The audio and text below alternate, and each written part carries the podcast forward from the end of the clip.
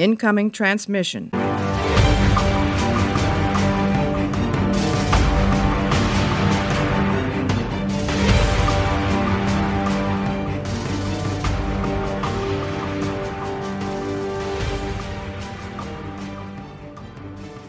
Periroden Nummer 3000. Mythos Erde. Die Zeit verändert alles von Wim Wandemann und Christian Montilon. Erschienen ist das Heft am 15. Februar 2019, also vor anderthalb Jahren ungefähr. Und beginnt den Zyklus oder die Zyklushandlung von Mythos. Mario, würdest du bitte einmal ganz kurz die Handlung zusammenfassen? Erstmal Hallo und ja, Peri Rodan war mit dem Raumschiff äh, Ras Chubai, Spezialraumschiff, auf der Scheibenwelt Wanderer, dem Sitz der Superintelligenz S im vorherigen Zyklus und hat dort im Endeffekt ja die vorherige Zyklushandlung erfolgreich abgeschlossen. Jetzt hatten sie ein Problem. Auf dem Rückweg mussten sie durch ein Zeitfeld. Dadurch kommen sie knapp 500 Jahre zu spät zurück in die äh, Milchstraße. Haben natürlich äh, die Zeit gar nicht bewusst selber mitbekommen. Sie haben also nur einen unbewussten Zeitsprung gemacht. Als Perry aufwacht, spürt er Schmerzen in der Schulter. Dort, wo sein Zellaktivator-Chip eigentlich sitzen sollte. Sie treffen auf die äh, bisher noch sehr mysteriöse Figur Zemina Part und ihrem ja, Koffer, dem Pao. Sie sind angekommen in der sogenannten kairanischen Epoche.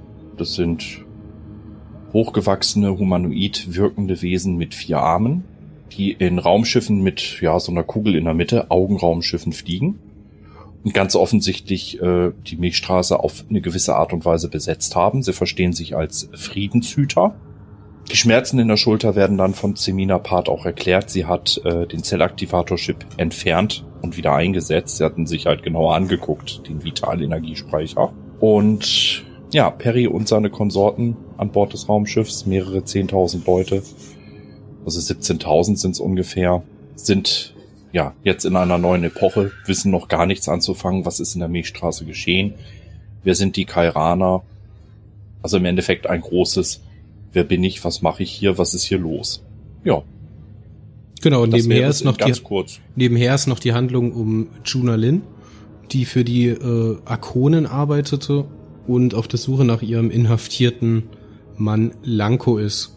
Dabei trifft sie zwei NDE-Agenten, also Nachrichtendienst Ephilegon, Agenten, äh, die undercover unterwegs sind als äh, Handelsprinzen der Baniten und die in da so einen Schlichtungsprozess der Kairaner hineingezogen werden.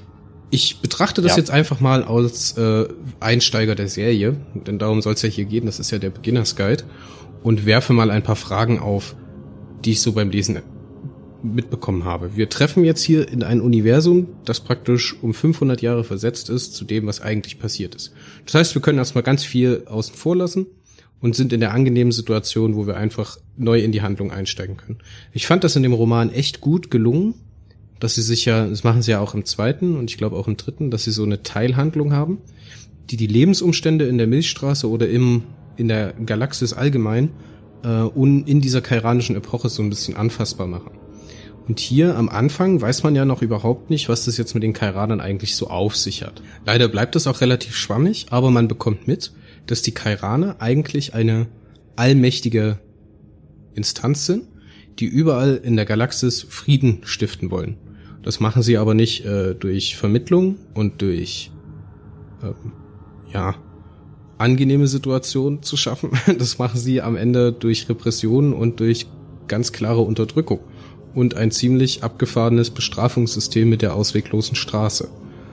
Oder die Vitalsuppressoren auf ganzen Planeten, die dazu führen, dass den äh, Wesen dort, genau wie auf der Aus, äh, ausweglosen Straße auch, die Vitalenergie, also die Lebenskraft entzogen wird, bis dann irgendwann halt der Planet ausstirbt im Endeffekt. Wir hatten ja hier und da schon mal drüber gesprochen, dass man als Einsteiger jetzt nicht alles hinterfragen darf, was da genannt wird. Der Roman genau. ist gespickt von Name-Dropping. Es werden immer wieder Sachen erwähnt, die ähm, erstens für die Handlung relativ nicht, also unausschlaggebend sind wie irgendwelche Erinnerungen von Atlan und Perry, die sich auf der Rastschubai treffen, wie irgendwelche ähm, Kriege oder Konflikte, die in der Geschichte passiert sind und unter anderem auch, dass äh, bestimmte Mechaniken auf dem Schiff einfach gedroppt werden, ohne dass sie großartig erklärt werden. Es werden dann von Waffen, Waffensystemen, Schildsystemen und so weiter gesprochen, die einfach bloß als Worthülse hingelegt werden, die aber für die Handlung ehrlich gesagt nicht ausschlaggebend sind. Es kommt in diesem ersten Roman dann auch zum Konflikt zwischen Kairanern und der Rast Chubai und die Chubai muss ordentlich einstecken. War das noch der erste Roman oder war das schon 3002? Ich weiß es gar nicht mehr. Nee, aber man kann auch hier sagen, dass die Kairaner nicht übermächtig sind, sondern ungefähr mehr einen Ticken stärker als die terranischen Schiffe, aber nicht unbesiegbar. Genauso bemerkt. Aber es kommt zu einer ersten Auseinandersetzung, ja. Genauso bemerkt man auch, dass die Rastschubai schwer beschädigt ist, nämlich dass sie wie von einer riesigen Axt getroffen wurde. Und das wird später nochmal erwähnt, nämlich im zweiten Band, wo das so ein bisschen Anklang findet, aber halt noch nicht aufgelöst wird. Wir haben also hier eine relativ kompakte Handlung. Wir haben einmal die Handlungsstrang Periroden und seine Mannschaft der Rastschubai, die mit der Zimina Part und ihrem Pau interagieren und versuchen herauszubekommen, was jetzt eigentlich so richtig los ist. Das wird hier auch überhaupt noch nicht aufgelöst. Und wir haben diesen zweiten relativ abgeschlossenen Handlungsanteil, nämlich mit Juna Lin, dem Kondaik A1 und dem Cyprian Okri. Diese beiden sind ehrlich gesagt ganz toll getroffen, weil sie mir so ein bisschen einen Vibe geben von, ähm, von so Geheimagenten und so einer Jolly Corporation, weil sie treten eigentlich in umgekehrter Reihung auf. Auf der einen Seite haben wir den Kondaik A1, der in der äh, Deckung des äh, banitischen Handelsprinzen des banitischen Konsortiums auftritt und sein Buchhalter, den Cyprian Okri, der selbst Terraner ist und äh, praktisch eigentlich sein Vorgesetzter in der, im Agentenleben ist, aber in dieser Legende tritt er praktisch auf als sein Untergebener, mehr oder weniger als sein Sklave. Finde ich ehrlich gesagt ganz stark und dieses, diese Charakterinteraktion mit äh, Juna Lin, die funktioniert echt gut. Man bemerkt auch, dass man mit den Kairanern nicht spaßen kann. Die haben anscheinend galaxisweit ein Überwachungsnetz ausgebracht und haben auch diese Mentalsensoren oder diese Mentalsonden, die überall in der Galaxis anscheinend nach äh, auffälligen Mentalmustern suchen, um im Zweifelsfall beim Auftauchen anscheinend von Periroden und Atlan, man, es wird ja nicht aufgelöst, aber die lösen praktisch diese, diese Sonden aus. Wird man ja, bei denen sind es Vitalsensoren. Genau. Nicht mental, bei denen ist es vital. Okay, vital die nach den Zellaktivatoren. Genau. Die suchen nach den äh, Terranern oder nach den verschwundenen Terranern. Und man bekommt den großen Mythos vorgespielt, die Erde ist verschwunden. Sol, das Sol-System ist ohne Erde und die Terraner sind vertrieben worden. Und keiner weiß mehr warum. Keiner kann sich mehr richtig an die Erde erinnern. Keiner weiß, wo die Terraner eigentlich herkommen. Periroden selber ist zum Mythos oder zur Legende verkommen.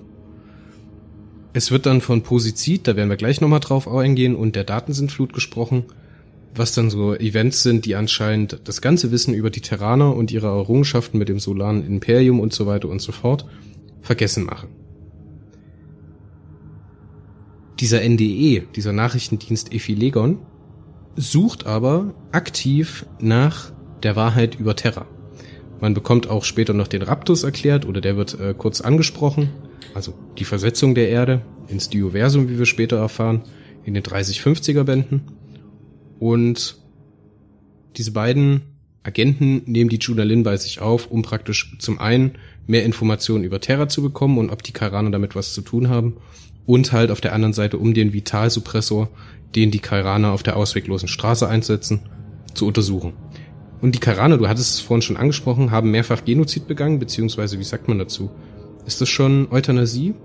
Wenn sie den Leuten oder einem, einer Spezies oder einem ganzen Planeten die Lust an der Vervielfältigung nehmen, bis sie dann halt ja, bestimmte Jahre später aufgeben, sich fortzupflanzen. Wir wollen es auch jetzt mal mit dem Input zu diesem Heft soweit sein lassen, denn wie gesagt, das hier ist, richtet sich eben nicht an Hardcore-Fans der Serie, die jetzt hier einzelne Sachen nochmal repetiert meinetwegen haben möchten, sondern hier geht's wirklich bloß an Beginner oder beziehungsweise an Serieneinsteiger. Wir wollen euch praktisch einen kleinen Methodenkoffer geben und euch hier ein paar Fragen erklären, die ich mir beim Lesen, weil ich bin der Einsteiger, Mario ist der äh, erfahrenere Leser, ähm, die ich mir gestellt habe und äh, die wollen wir euch jetzt noch im Anschluss erklären. Mario, hast du zur Handlung oder zum Aufbau von dem Roman noch irgendwas Wichtiges zu sagen? kommen wir, glaube ich, eher nach deinen Fragen zu, dass ich nochmal auf zwei, drei Feinheiten hinweisen möchte, die äh, Neuleser nicht erkennen kann, aus meiner Sicht. Okay, da bin ich sehr gespannt drauf. Ich habe mir jetzt mal drei Fragen rausgesucht, die mir am meisten unter, unter den Nägeln gebrannt haben. Beziehungsweise die dritte Frage ist eigentlich, sind eigentlich zwei Einzelfragen, aber die gehören meiner Meinung nach zusammen. Zum einen, was war eigentlich der Weltenbrand? Schwierig zu erklären, dazu muss man eigentlich die Hefte 2700 bis 2999 gelesen haben, in aller kurzer Form. Ähm, eine Superintelligenz wie S partizipiert an der sogenannten Iris. Iris ist raumzeitliche Stabilisierungsenergie, irgendwas höherdimensionales, was sich aus dem Gesamt, äh, aus der Gesamtzusammenstellung der äh, Bewusstseinsinhalte aller Lebewesen einer Galaxis ergibt oder einer Mächtigkeitsballung, also mehreren Galaxien. Die Iris in der Milchstraße äh, äh, wurde ein bisschen ja korrumpiert, wodurch es den Menschen in der Milchstraße und allen anderen Völkern auch, also höher entwickeltem Leben, im Endeffekt äh, unmöglich gemacht wurde, auf ihren Planeten zu leben es gibt jetzt, äh, ich versuche es jetzt so einfach wie möglich zu halten. Es gibt zwei Versionen durch die Iris-Kehre, die in den Heften 2700 bis 299, äh, 2999, Entschuldigung, geschaffen wurde. Es gibt ein Universum, oder nein, ein Multiversum im Endeffekt sogar, äh, wo die Iris-Kehre nicht stattgefunden hat, wo also der Weltenbrand voll durchschlägt und äh, das Leben in der Milchstraße unmöglich wird. Und es gibt diese Version, wo wir jetzt sind. Da hat sich der Weltenbrand insofern ausgelöst, äh, gewirkt, dass viele Menschen Planeten verlassen haben, auf Asteroiden, in Raumstationen und so weiter leben. Ähm, die haben also nur die leichten Auswirkungen mitbekommen. Die haben sich geäußert in der Hypersensibilität. Also man wollte keine anderen Menschen um sich. Jedes etwas lautere Geräusch hat die Leute. Also im Endeffekt eine starke Migräne. Eine extrem starke Migräne. Das trifft's, glaube ich, am ehesten. Hat das denn auch was dazu mit zu tun, dass anscheinend die Hyperkristalle schneller ausbrennen und weniger gefördert werden können? Nein, das äh, wird später nochmal erklärt, woher das kommt. Das hat mit anderen Sachen zu tun. Eine exakte Erklärung habe ich dazu so auch noch nicht gefunden. Es kann mit durch den Weltenbrand kommen, es muss aber nicht da sind sie noch sehr schwammig bisher. Oder ich habe es überlesen, aber das glaube ich eher nicht. In den Folgeheften wird ja immer mal wieder ein paar kleine Informationshappen zu diesem ganzen Unternehmen, was da äh, Periroden macht. Auf Wanderer und warum Wanderer dann verschwindet, äh, wird ja nochmal gedroppt. Ich würde sagen, diese Anteil Wanderer würde ich jetzt ein paar Hefte später nochmal besprechen wollen mit dir, weil das ist, glaube ich, noch ein bisschen umfangreicher, um da die genauen Auswirkungen zu erkennen. Und ich denke, der Leser bekommt auch noch genug Informationen erstmal auf dem Weg. Ich möchte auch mal ganz äh, offen sagen, der Weltenbrand an sich war noch für Neuleser, äh, wird da auch noch mal erklärt, was da abgeht. Aber was mit Wanderer passiert ist, ganz offen gestanden, äh, es ist nicht wirklich für neue Leser relevant. Es ist nicht handlungsrelevant. Okay, dann würde ich sagen, wir kommen zum zweiten Punkt und äh, zwar wird bei als die Crew der Rust Chubai dann später aus der aus der äh, Suspension genommen wird, wird äh, Atlans Extrasinn angesprochen. Wie muss man sich das vorstellen? Ja, wie im Endeffekt eine Persönlichkeitsspaltung. Also der hat praktisch in seinem Kopf noch eine zweite Person, die ihn berät. Ist das so ähnlich wie bei Crest in Neo? Richtig, genau. Der ah. Extrasinn ist, äh, das wurde sogar in der Miniserie Archon zum Thema. Der Extrasinn ist quasi ein, eine sich selber bewusste zweite Persönlichkeit von Atlan, quasi der zweite Mensch in ihm. Ah. Und der kann nur bei gewissen Arkoniden, die eine gewisse Prüfung, die Arkesomia, abgelegt haben, aktiviert werden. Der Extrasinn sorgt dafür, dass ähm, ein Arkonide in der Regel mit einem nahezu fotografischen Gedächtnis ausgelö äh, ausgelöst, wollte ich schon sagen, Hilfe, ähm, ausgestattet ist. Und er gibt Input. Der Extrasinn ist häufig, äh, äußert er sich, wenn zum Beispiel Atlan was Blödes machen will, mit Du Narr. es ist so deine Beraterstimme im Hintergrund, die dir auch in vielen Situationen hilfreich zur Seite stehen kann, aber häufig auch einfach äh, ja ein humoristisches Element innerhalb der Serie darstellen kann. Hätte ich jetzt auch spannend gefunden, hätte man die äh, Handlungsanteile, wo Periroden und A, äh, Arkon hätte ich jetzt beinahe gesagt, Atlan aufeinandertreffen, hätte man die aus Sicht Atlans erzählt und wäre noch mal ein bisschen auf diesen innere Zwiespalt oder die innere Zwiesprache gekommen. Ich denke, das wäre ein bisschen anfassbar geworden an dieser Stelle. Ja, aber damit hätte man, finde ich jetzt persönlich auch wieder Neuleser vielleicht auch sehr gelangweilt. Man muss ja ein gutes Zwischenmaß zwischen äh, Altlesern und Neulesern und Handlungstiefe und Action finden. Ja, natürlich, aber an und der Stelle hätte ich es jetzt hätte es jetzt nicht wehgetan, das zu tun. Weil so wird das Konzept nee. einfach in den Raum gestellt, ohne es großartig zu erklären. Ja, aber wie gesagt, also ich finde nicht, dass das jetzt wirklich tatsächlich äh, weh tut in, in der Hinsicht. Ja, es ist, äh, du hast recht, man hätte es ausbauen können, aber irgendwann bist du dann halt auch im Umfang über so ein Heftroman hinaus. Dann kommen wir zu den nächsten beiden Fragen, die leider zusammengehören und dementsprechend also für mich als eine Frage steht. Ähm, was ist denn der Posizid? Der Posizid äh, wird sich für dich als Neuleser in den nächsten 20, 30 Heften genauer darstellen. Zu diesem Zeitpunkt, Heft 3000, ist er selbst für einen Altleser komplett neu. Ah, okay. Das ist spannend. Also so ein Konzept, was neu entdeckt werden muss. Richtig. Okay, und dasselbe gilt dann wahrscheinlich auch für die Datensintflut. Korrekt. Ah, okay, dann können wir das ja so dementsprechend abbacken. Ich könnte es jetzt hier vor, vorwegnehmen und kurz erklären, ja. Aber es wird eigentlich, ist das ein, äh, ja, das ist so ein Kritikpunkt an dem Zyklus, den viele Leser haben und auch den ich durchaus teile. Äh, es wird immer wieder als Name-Dropping reingehauen, aber bis es wirklich mit Leben erfüllt wird, dauert es ein bisschen innerhalb der Hefte, was nicht unbedingt die optimalste Lösung sein muss. Okay, wir enden mit dem Roman praktisch darauf, dass, ähm, jetzt muss ich gerade noch mal in meine Notizen reinschauen, wo wir jetzt genau enden dass äh, Reginald Bull auf Iphilegon, nämlich der äh, neuen Heimatwelt oder der neuen Zentralwelt der der Terraner im Rude, auf dem Rudin-Planeten im Iphilegon-System, genau, ich vertausche das immer, ähm, in seinen Lebensumständen gezeigt wird und dass er anscheinend irgendwann mal einen chaotisch geprägten Zellaktivator bekommen hat, kurz bevor die Rastschubai nach Wanderer aufgebrochen ist. Was das jetzt alles bedeutet, würde ich jetzt auch mal noch so stehen lassen. Ähm, wir bekommen praktisch mit, dass Juna Lin Lanko rettet und dass sie vom NDE praktisch noch befragt werden, bevor sie dann mit neuen Identitäten ausgestattet sind. Für mich so als Einsteiger würde ich jetzt sagen, den NDE werden wir auf jeden Fall nochmal wieder treffen und ich denke auch, die Geschichte um Juna Lin ist noch nicht abschließend erzählt. Ähm, Periroden... Hm, weitestgehend schon.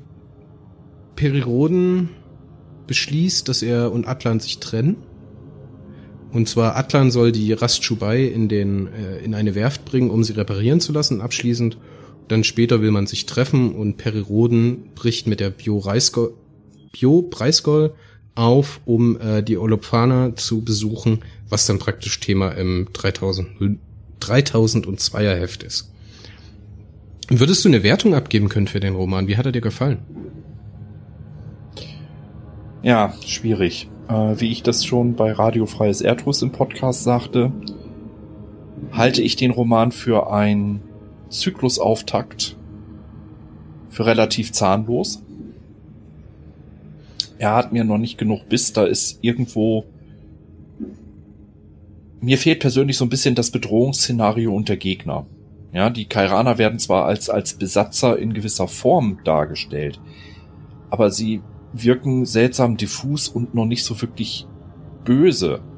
Ja, weil ihr Grundansatz mit äh, wir bringen euch Frieden. Okay, ich denke jetzt an, gerade an Monty Burns, ne? ich bringe euch Frieden. Simpsons? Hm, natürlich. Aber es, es bleibt seltsam diffus. Ja, es ist, es, mir fehlt so, so ein bisschen dieser Kracheffekt. So, da ist ein Bösewicht. Ja. Für Neuleser halte ich den Roman für bedingt geeignet.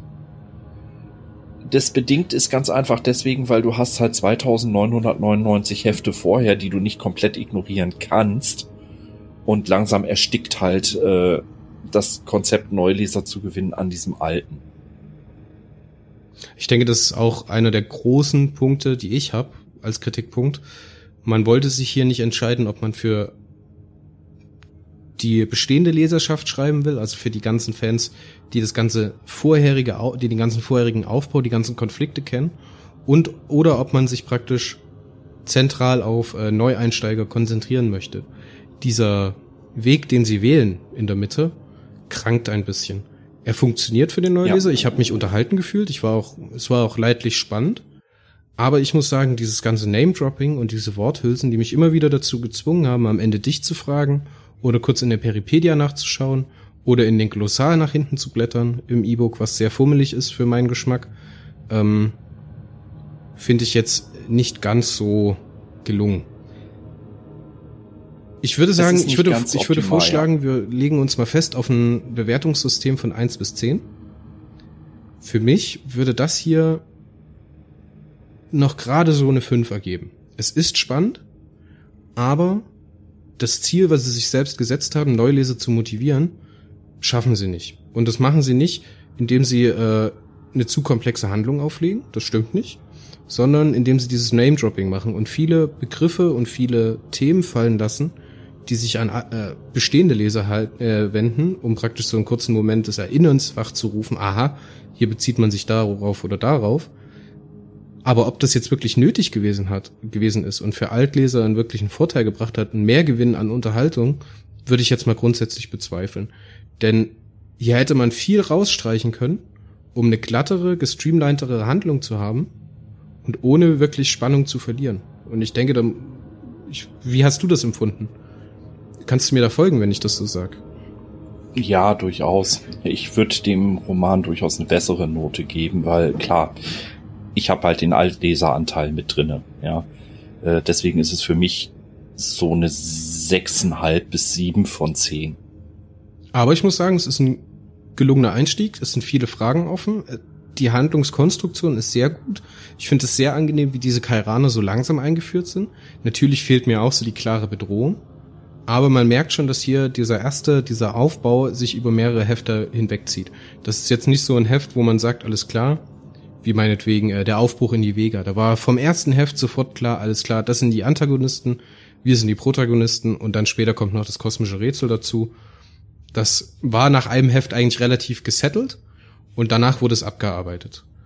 Finde ich jetzt hier aber auch nicht schlecht, dass man sich so stufenweise hineingibt und dass man so sehr viel Zeit darauf verwendet, das für den Leser erlebbar zu machen, was das Leben mit und unter den Kairanern so bedeutet, im Einzelnen, für die Einzelperson und das wird dann später in den folgenden Heften ja auch noch weiter ausgebaut.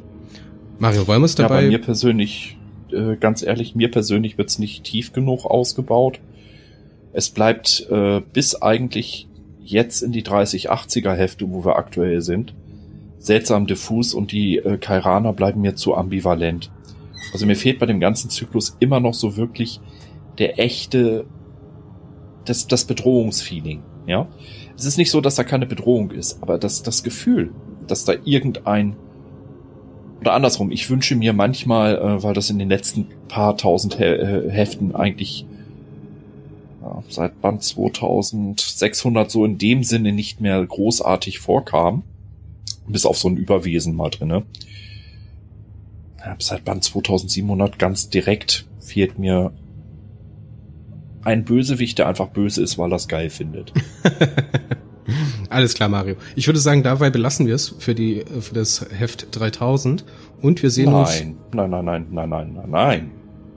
Nein? Ich habe dir doch noch gesagt, du hast da ein paar Sachen als Neuleser, die du übersehen musst. Ja, aber wir sind jetzt schon Muss. bei 25 Minuten, Mario. wir wollten das, das hier kurz sein. Egal. Aber okay, hau raus, komm. Und zwar, äh, das kannst du als Neuleser nicht wissen, aber als Atlan und Perry über Mirona Tetin sprechen, Meister der Insel.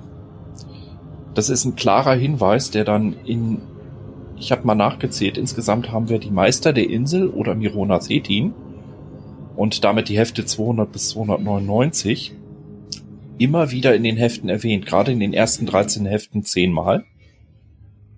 Und in 80 Heften dieses Zyklus, inklusive dem aktuellen Heft Horror, was ein Schauplatz drinne war, in Meister der Insel Zyklus, über 30 Erwähnungen der Meister der Insel. Hm. Nachtigall, ich höre dir trapsen. Ja, wir müssen diesen Spruch rauslassen, der geht mir jetzt schon auf den Sack. Aber es baut sich da was auf und ich denke, ähm, da werden wir dranbleiben an dieser Spur, der Meister der Insel. Und die zweite Frage, die ich ganz kurz an dich habe als äh, Neueinsteiger. Du kennst ja das Peri-Rodan-Heft 19 mit dem epischen Kopf, was sich auch der Sven Fässer hat stechen lassen als Tattoo, ne? Ja. Jetzt hast du hier den Peri-Rodan neu designt. In der Mitte, auf dem Titelbild. Ja. Spricht dich dieses Titelbild, wenn, wenn du mal versuchst, das alte Bild auszublenden, an? Hm. Also, lass uns das mal komplett besprechen. Das, was im Hintergrund ist, die Rastschubai mit den Augenraumern, ist, denke ich, eine gute Visualisierung, was passiert. Finde ich geil. Dann Danke. kommt von links nach rechts äh, Sichu Dorksteiger, richtig? Mhm.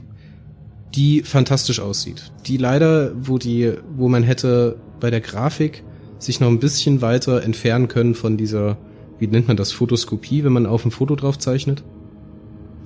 Also mich erinnert sie ganz stark an äh, die junge, noch nicht kaputt operierte äh, Priscilla Presley.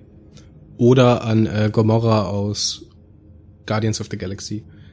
Aber ist egal. Sie gefällt mir sehr gut. Sie ist, denke ich, so wiedergegeben, wie sie im Roman auch auftaucht.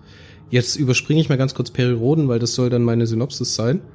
Dann rechts hat man äh, irgendwas.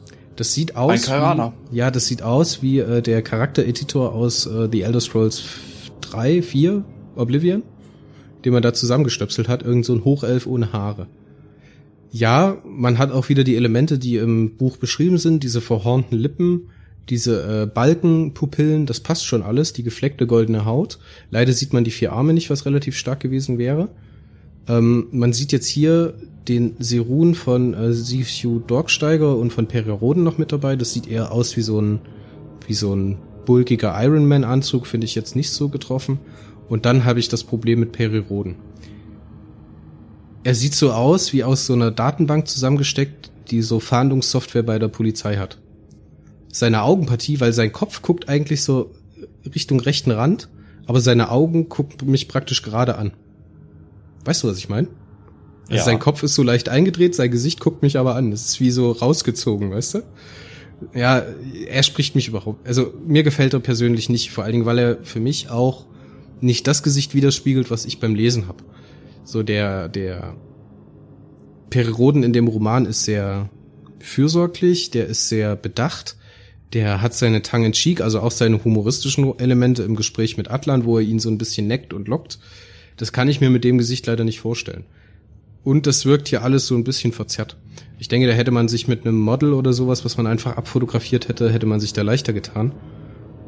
Wie man praktisch auf den, auf der Kinderschokolade immer mal wieder ein anderes Gesicht drauf hätte. Hätte man sich dann einen Typen gesucht, einen Schauspieler, der das Gesicht praktisch neu ver, ver, personifiziert, denke ich, wäre man da besser abgefahren. Mir gefällt er persönlich nicht und er wirkt so bisschen wie Frankensteins Monster, weil er so zusammengesteckt wirkt. Aber ich find's, ich find's, ich find's ja. cool, dass man unten da diese, diese Wölbung von der Erde sieht und darüber Mythos Erde. Das finde ich sehr gelungen. Also die Komposition gefällt mir gut. Was hier passiert. Die beiden Sicho Dorksteiger gefällt mir sehr gut. Finde ich echt gut getroffen und die haben sie anscheinend auch eine Schauspielerin genommen. Den Kairana, ja, okay, kaufe ich. Periroden leider, mh, hm, nee, Tut mir leid. Spricht mich nicht an. Vor allen Dingen, äh, wenn man sich das Gesicht anguckt, also der obere Teil guckt nach rechts. Also die, der, der, die Haare und der Kopf zur genau. Nase. Ja. Ja, Haare und Na äh, also die Augen und die Nase gucken in der Mitte und der Mund ist leicht äh, nach links versetzt. Ja, auch die Nase ist zu groß. Ja, das, mal davon ab. Äh, ich persönlich habe das Titelbild an sich für okay empfunden. Ähm, klar, dieser Perry ist glaubhaft 39 und nicht wie der Aufband 19, der aussieht wie fast schon 60. Ja gut, der ist auch 39, der hat halt seit seinem elften Lebensjahr geraucht, ne? Also Entschuldigung, ich sah mit 39 nicht so verbraucht aus. und ich rauche seit meinem zwölften Lebensjahr und nicht wenig. Äh, es hat sicherlich sein Ziel erfüllt, dass es auf, auf dem, äh, äh, am Kiosk Aufmerksamkeit er, erregt hat. Ja, sicher.